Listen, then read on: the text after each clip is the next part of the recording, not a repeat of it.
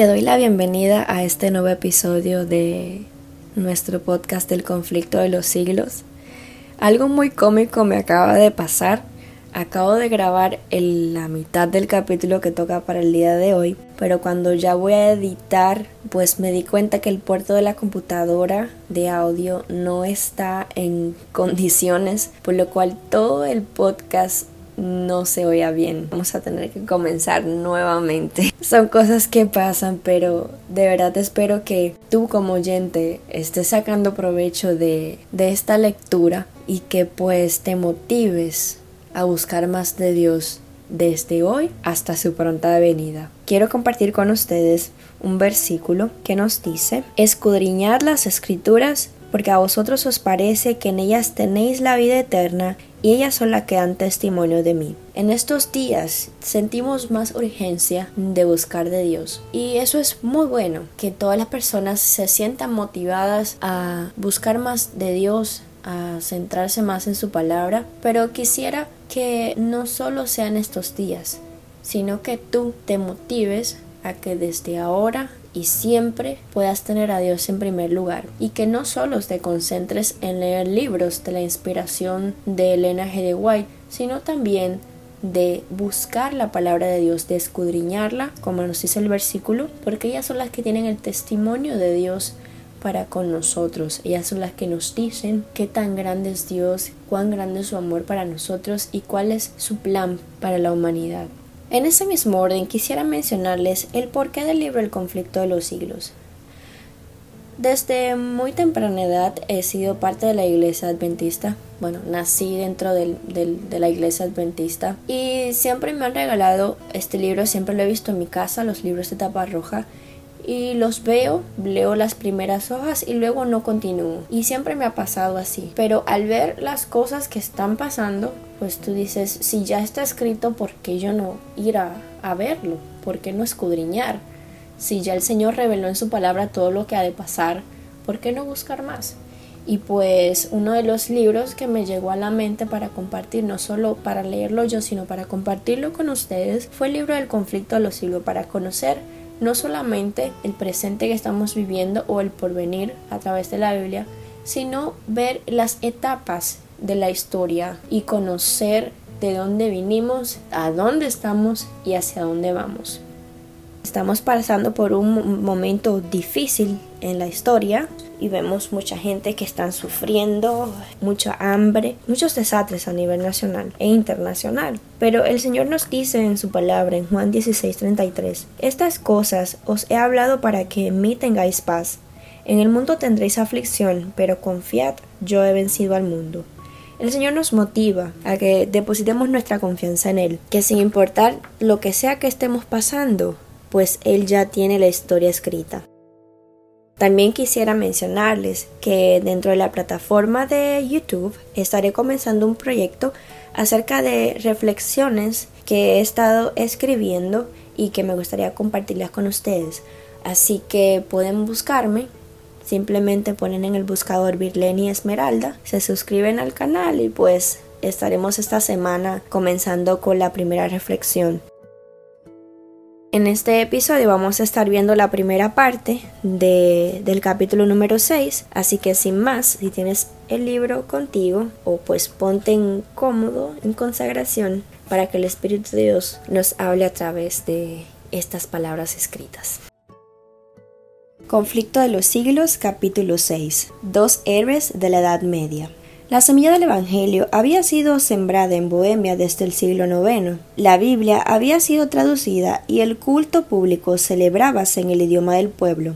Pero conforme iba aumentando el poder papal, obscurecíase también la palabra de Dios. Gregorio VII, que se había propuesto humillar el orgullo de los reyes, no estaba menos resuelto a esclavizar al pueblo y con tal fin expidió una bula para prohibir que se celebrasen cultos públicos en lengua bohemia. El Papa declaró que Dios se complacía en que se rindiese culto en la lengua desconocida y que el haber desatendido esta disposición habría sido causa de muchos males y herejías. Así decretó Roma que la luz de la palabra de Dios fuera extinguida y que el pueblo quedara encerrado en las tinieblas. Pero el cielo había provisto otros agentes para la presencia de la iglesia. Muchos valdenses y albiguenses, expulsados de sus hogares por la persecución, salieron de Francia e Italia y fueron a establecerse en Bohemia. Aunque no se atrevían a enseñar abiertamente, trabajaron celosamente en secreto y así se mantuvo la fe de siglo en siglo. Antes de los tiempos de Jos, Hubo en Bohemia hombres que se levantaron para condenar abiertamente la corrupción de la Iglesia y el libertinaje de las masas. Sus trabajos despertaron interés general y también los temores del clero, el cual inició una encarnizada persecución contra aquellos discípulos del Evangelio. Obligados a celebrar el culto en los bosques y en las montañas, los soldados los cazaban y mataron a muchos de ellos. Transcurrido cierto tiempo se decretó que todos los que abandonasen el romanismo morirían en la hoguera, pero aún mientras que los cristianos sacrificaban sus vidas, esperaban el triunfo de su causa. Uno de los que enseñaban que la salvación se alcanzaba solo por la fe en el Salvador crucificado pronunció al morir estas palabras El furor de los enemigos de la verdad prevalece ahora contra nosotros, pero no será siempre así, pues de entre el pueblo ha de levantarse uno sin espada ni signo de autoridad contra el cual ellos nada podrán hacer. Lejos estaba aún el tiempo de Lutero, pero ya empezaba a darse a conocer un hombre cuyo testimonio contra Roma conmovería a las naciones. Juan Hos era de humilde cuna y había perdido a su padre en temprana edad. Su piadosa madre, considerando la educación y el temor de Dios como la más valiosa hacienda, procuró asegurársela a su hijo. José estudió en la escuela de la provincia y pasó después a la Universidad de Praga, donde fue admitido por caridad. En su viaje a la ciudad de Praga fue acompañado por su madre, que, siendo viuda y pobre, no pudo dotar a su hijo con bienes materiales, pero cuando llegaron a las inmediaciones de la gran ciudad, se arrodilló al lado de su hijo y pidió para él la bendición de su Padre Celestial. Muy poco se figuraba aquella madre de qué modo iba a ser atendida su plegaria. En la universidad se distinguió Hoss por su aplicación, su constancia en el estudio y sus rápidos progresos, al par que su conducta intachable y sus afables y simpáticos modales le granjearon general estimación.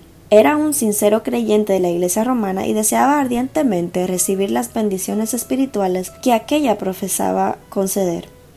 Con motivo de un jubileo fue él a confesarse, dio a la iglesia las pocas monedas que llevaba y se unió a las procesiones para poder participar de la absolución prometida. Terminado su curso de estudios, ingresó en el sacerdocio y como lograra en poco tiempo darse a conocer, no tardó en ser elegido para prestar sus servicios en la corte del rey. Fue también nombrado catedrático y posteriormente rector de la universidad donde recibiera su educación. En pocos años, el humilde estudiante que fuera admitido por caridad en las aulas llegó a ser el orgullo de su país y adquirir fama en toda Europa. Mas otro fue el campo en donde Hoss principió a trabajar en busca de reformas.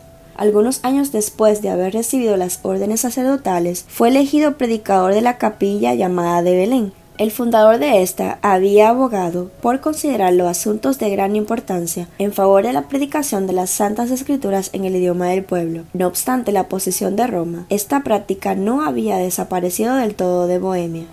Sin embargo, era mucha la ignorancia respecto a la Biblia y los peores vicios reinaban en todas las clases de la sociedad. Hoss denunció sin reparo estos males, apelando a la palabra de Dios para reforzar los principios de verdad y de pureza que procuraba inculcar. Un vecino de Praga, Jerónimo, que con ultridad iba a colaborar tan estrechamente con Hoss, trajo consigo, al regresar de Inglaterra, los escritos de Wycliffe. La reina de Inglaterra, que se había convertido a las enseñanzas de éste, era una princesa bohemia, y por medio de su influencia las obras del reformador obtuvieron gran circulación en su tierra natal. Hoss leyó estas obras con interés, tuvo a su autor por cristiano, sincero, y se sintió movido a mirar con simpatía las reformas que él proponía, aunque sin darse cuenta, Hoss había entrado ya en un sendero que había de alejarle de Roma. Por aquel entonces llegaron a Praga dos extranjeros procedentes de Inglaterra, hombres instruidos que habían recibido la luz del Evangelio y venían a esparcirla en aquellas apartadas regiones.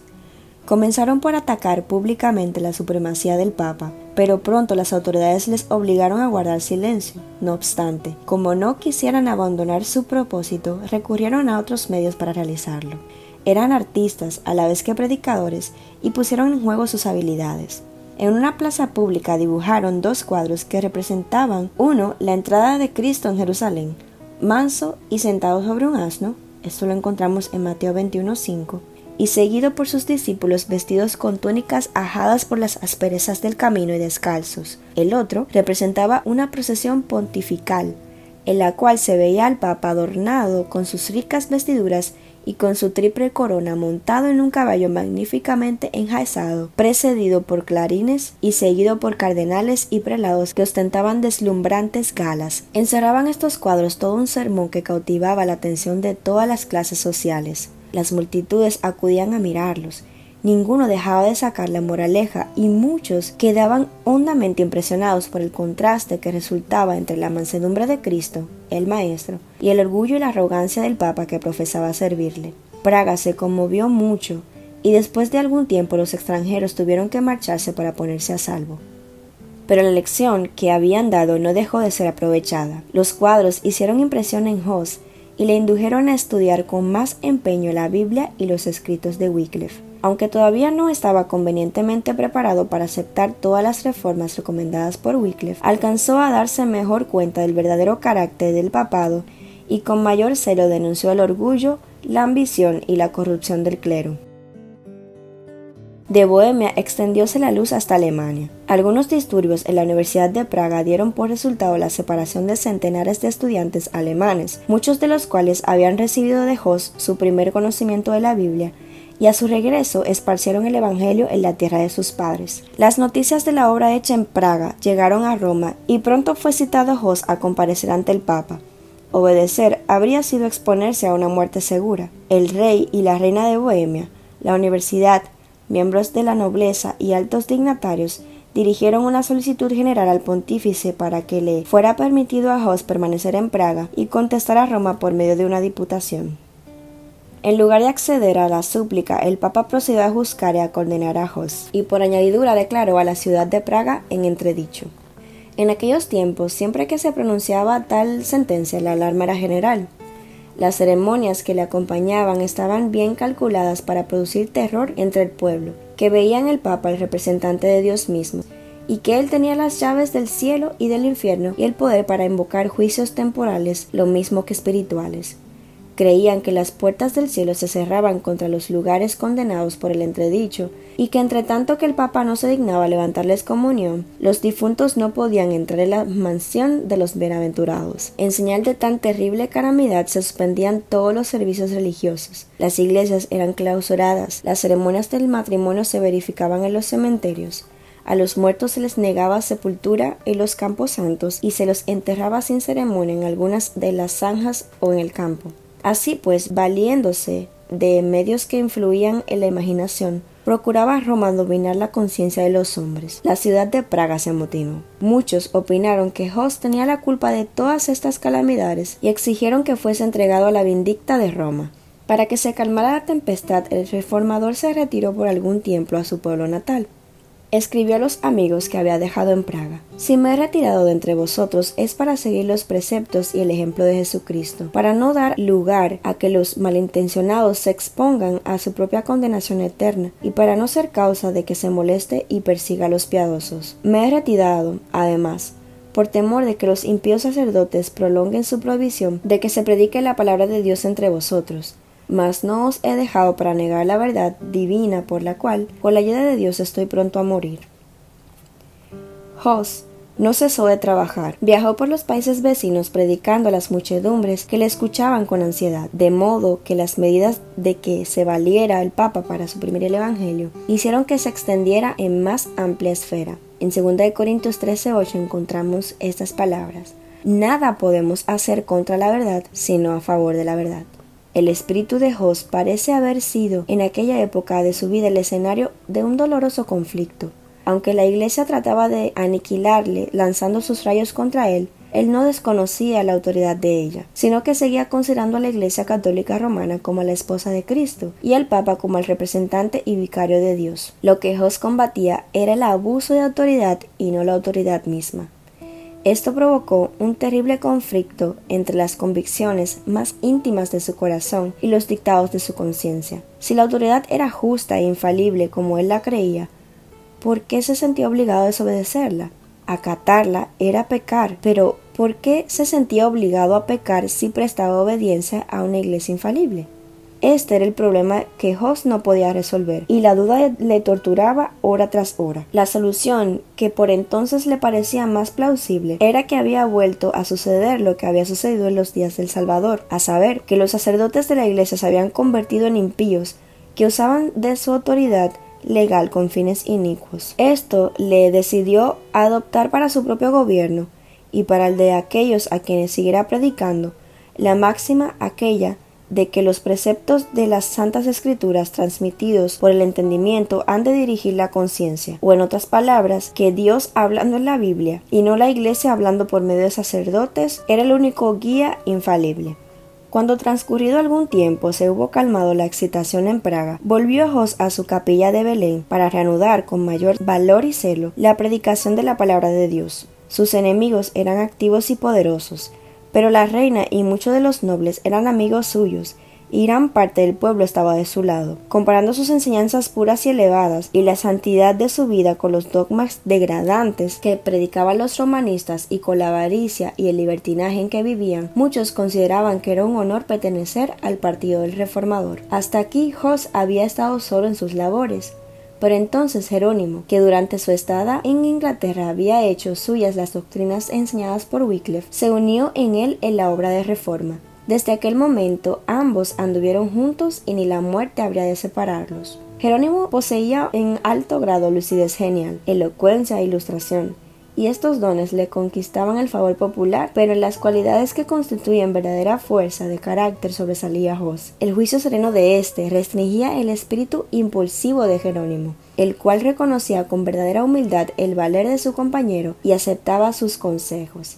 Mediante los esfuerzos unidos de ambos, la reforma progresó con mayor rapidez.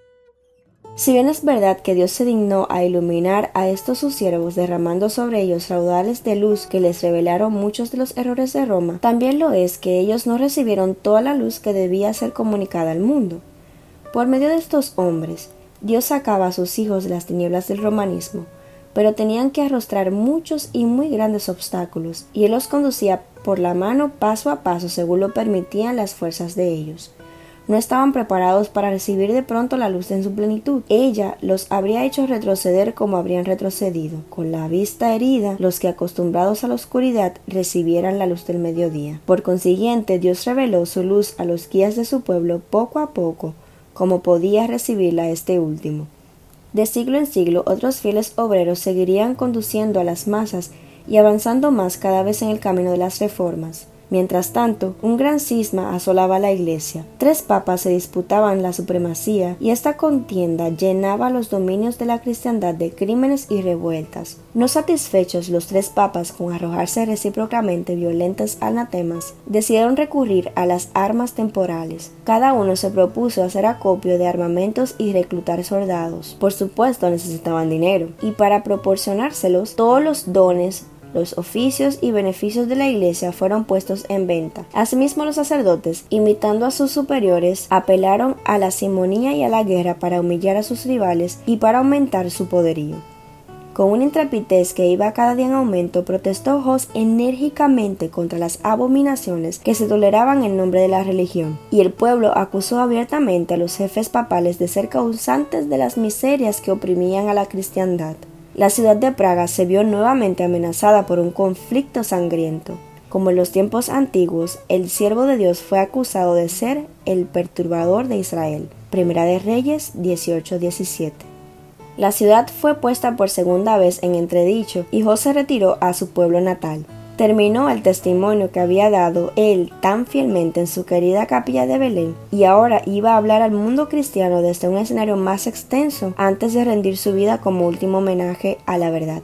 Con el propósito de contener los males que asolaban a Europa, fue convocado un concilio general que debía celebrarse en Constanza. Esta cita fue preparada a solicitud del emperador Segismundo por Juan 23, uno de los tres papas rivales. El deseo de reunir un concilio distaba mucho de ser del agrado del Papa Juan, cuyo carácter y política poco se prestaba a una investigación, aun cuando ésta fuera hecha por prelados de tan escasa moralidad como lo eran los eclesiásticos de aquellos tiempos. Pero no pudo, sin embargo, oponerse a la voluntad de Segismundo. Los fines principales que debía procurar el concilio eran poner fin al cisma de la Iglesia y arrancar de raíz la herejía. En consecuencia, los dos antipapas fueron citados a comparecer ante la asamblea y con ellos Juan Hus, el principal propagador de las nuevas ideas. Los dos primeros, considerando que había peligro en presentarse, no lo hicieron, sino que mandaron a sus delegados. El papa Juan, aun cuando era quien ostensiblemente había convocado el concilio, acudió con mucho recelo, sospechando la intención secreta del emperador de destituirle y temiendo ser llamado a cuentas por los vicios con que había desprestigiado la tiara y por los crímenes de que se había valido para apoderarse de ella. Sin embargo, hizo su entrada en la ciudad de Constanza con gran pompa, acompañado de los eclesiásticos de las más altas categorías y de un séquito de cortesanos. El clero y los dignatarios de la ciudad con un gentío inmenso salieron a recibirle. Venía debajo de un dosel dorado sostenido por cuatro de los principales magistrados. La hostia iba delante de él y las ricas vestiduras de los cardenales daban un aspecto imponente a la procesión. Entre tanto, otro viajero se acercaba a Constanza. Jos se daba cuenta del riesgo que corría se había despedido de sus amigos como si ya no pensara volverlos a ver, y había emprendido el viaje presintiendo que remataría la hoguera. A pesar de ser obtenido un salvoconducto del rey de Bohemia, y otro que, estando ya en camino, recibió del emperador Segismundo, arregló bien todos sus asuntos en previsión de su muerte probable. En una carta dirigida a sus amigos en Praga les decía Hermanos míos, me voy llevando un salvoconducto del rey para hacer frente a mis numerosos y mortales enemigos. Me encomiendo de todo corazón al Dios Todopoderoso, mi Salvador. Confío en que Él escuchará vuestras ardientes súplicas, que pondrá su prudencia y su sabiduría en mi boca para que yo pueda resistir a los adversarios y que me asistirá el Espíritu Santo para confirmarme la verdad, a fin de que pueda arrostrar con valor las tentaciones, la cárcel y si fuera necesario una muerte cruel. Jesús sufrió por sus muy amados y por tanto Habremos de extrañar que nos haya dejado su ejemplo a fin de que suframos con paciencia todas las cosas para nuestra propia salvación. Él es Dios y nosotros somos sus criaturas. Él es el Señor y nosotros somos sus siervos. Él es el dueño del mundo y nosotros somos viles mortales. Y sin embargo sufrió. ¿Por qué entonces no habríamos de padecer nosotros también? Y más cuando sabemos que la tribulación purifica. Por lo tanto, amados míos, si mi muerte ha de contribuir a su gloria, rogad que ella venga pronto y que Él me dé fuerzas para soportar con serenidad todas las calamidades que me esperan.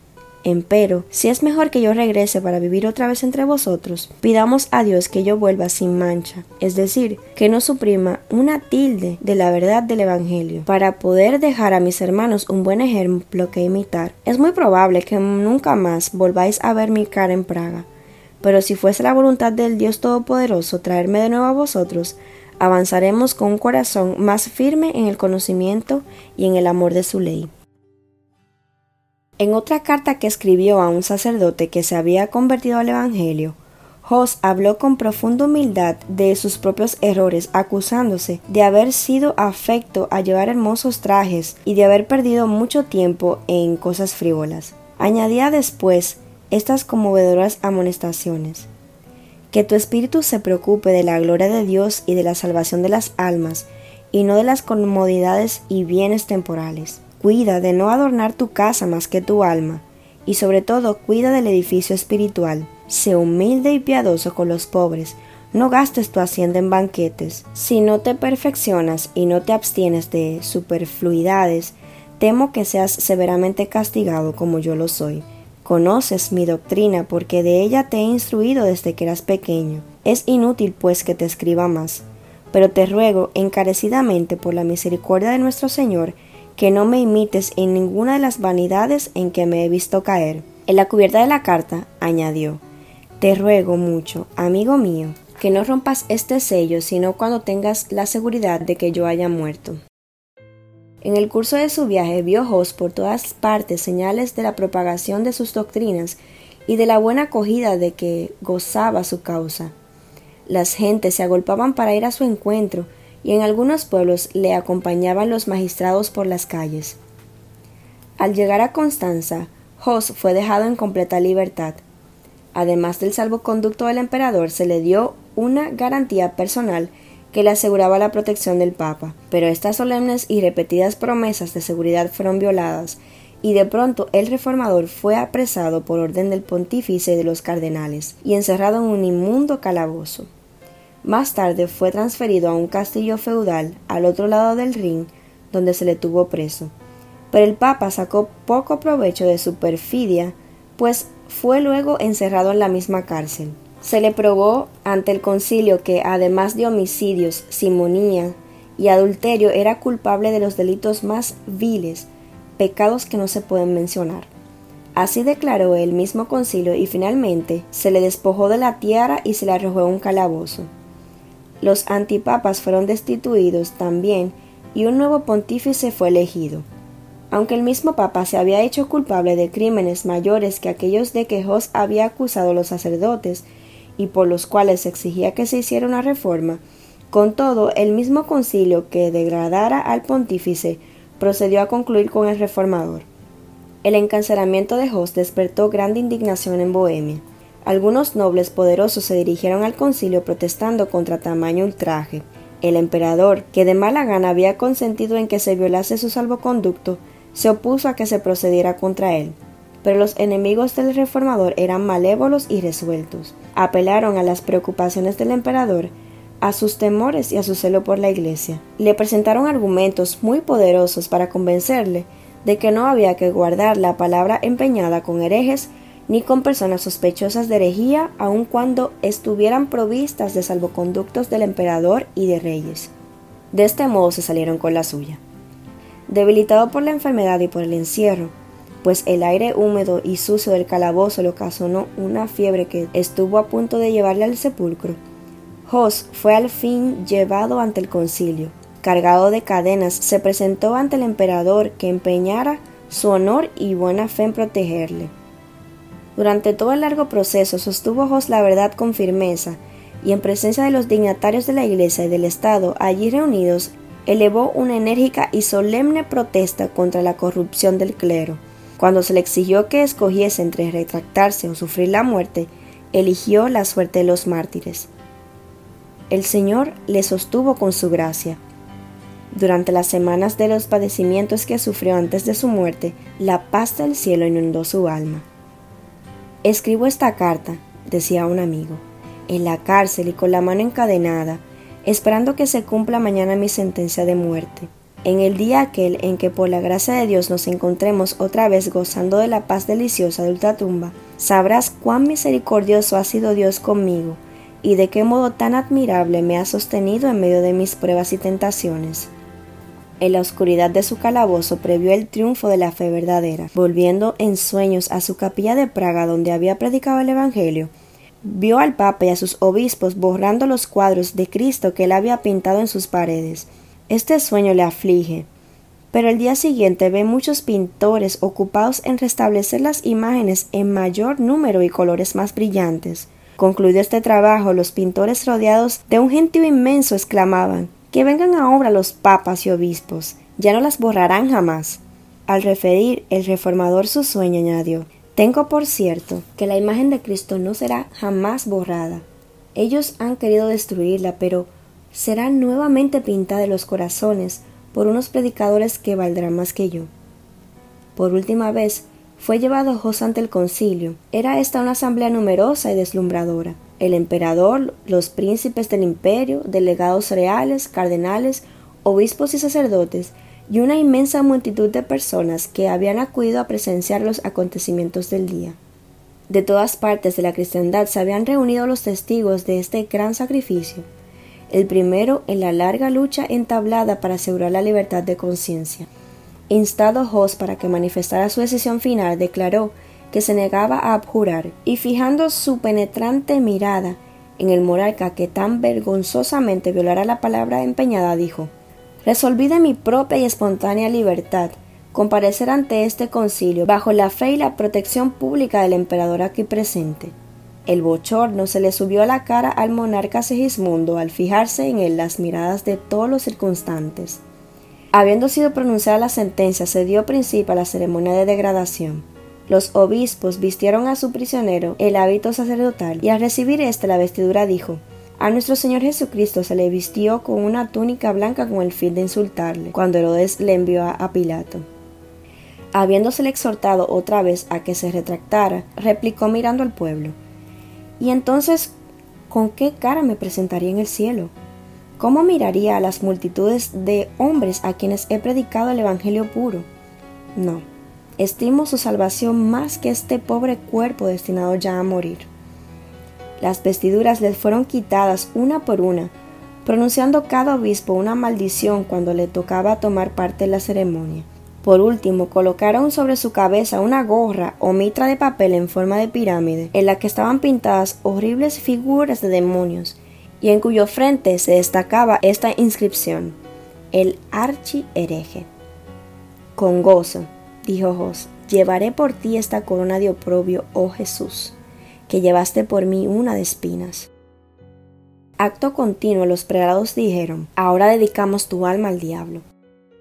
Y yo, dijo Jos, levantando sus ojos al cielo, en tu mano encomiendo mi espíritu, oh Señor Jesús, porque tú me redimiste. Fue luego entregado a las autoridades seculares y conducido al lugar de la ejecución. Iba seguido por una inmensa procesión formada por centenares de hombres armados, sacerdotes y obispos que lucían sus ricas vestiduras, y por el pueblo de Constanza. Cuando le sujetaron a la estaca y todo estuvo dispuesto para encender la hoguera, se instó una vez más al mártir a que se salvara retractándose sus errores. ¿A cuáles errores? dijo Jos. Debo renunciar. De ninguno me encuentro culpable.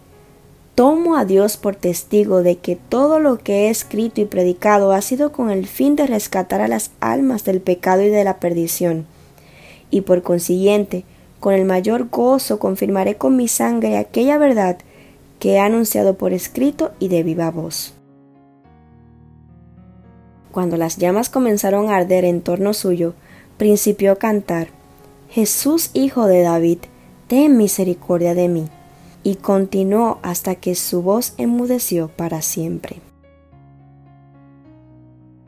Sus mismos enemigos se conmovieron frente a tan heroica conducta un celoso partidario del Papa, al referir el martirio de Jos y de Jerónimo que murió poco después, dijo Ambos se portaron como valientes al aproximarse su última hora. Se prepararon para ir a la hoguera como si hubieran preparado para ir a una boda. No dejaron oír un grito de dolor. Cuando subieron las llamas entonaron himnos y apenas podía la vehemencia del fuego acallar sus cantos. Cuando el cuerpo de Jos fue consumido por completo, recogieron sus cenizas, las mezclaron con la tierra donde yacía y lo arrojaron al ring, que las llevó hasta el océano. Sus perseguidores se figuraban en vano que habían arrancado de raíz las verdades que predicara. No soñaron que las cenizas que echaban al mar era como semilla esparcida en todos los países del mundo, y que en tierras aún desconocidas darían mucho fruto en testimonio por la verdad. La voz que había hablado en la sala del concilio de Constanza había despertado ecos que resonarían a través de todas las edades futuras. Jos ya no existía, pero las verdades por las cuales había muerto no podían perecer. Su ejemplo de fe y perseverancia iba a animar a las muchedumbres a mantenerse firmes por la verdad frente al tormento y a la muerte. Su ejecución puso de manifiesto ante el mundo entero la pérfida crueldad de Roma, los enemigos de la verdad, aunque sin saberlo, no hacían más que fomentar la causa que en vano procuraban aniquilar. Es impresionante el ejemplo de Jos y de Jerónimo, que aún en medio de, de, las malas noticias, aún en medio de saber que ya iban a morir, no desviaron su vista, sino que siguieron firmes en su camino mirando la recompensa final, que era ver a Jesús cara a cara. Me recuerda esta historia al himno que dice, si sufrimos aquí, reinaremos allí en la gloria celestial. Si llevamos la cruz por amor de Jesús, la corona Él nos dará. Es mi deseo que sin importar las pruebas que estés pasando, siempre tengas en vista el amor de Jesús y siempre sea tu deseo predicarles a todas las naciones y dar ejemplo de que la verdad absoluta es que Cristo viene pronto y vive en cada uno de nuestros corazones. Muchas gracias por estar en sintonía con este episodio y nos veremos en la segunda parte de la conclusión de este capítulo número 6. Dios te continúe bendiciendo.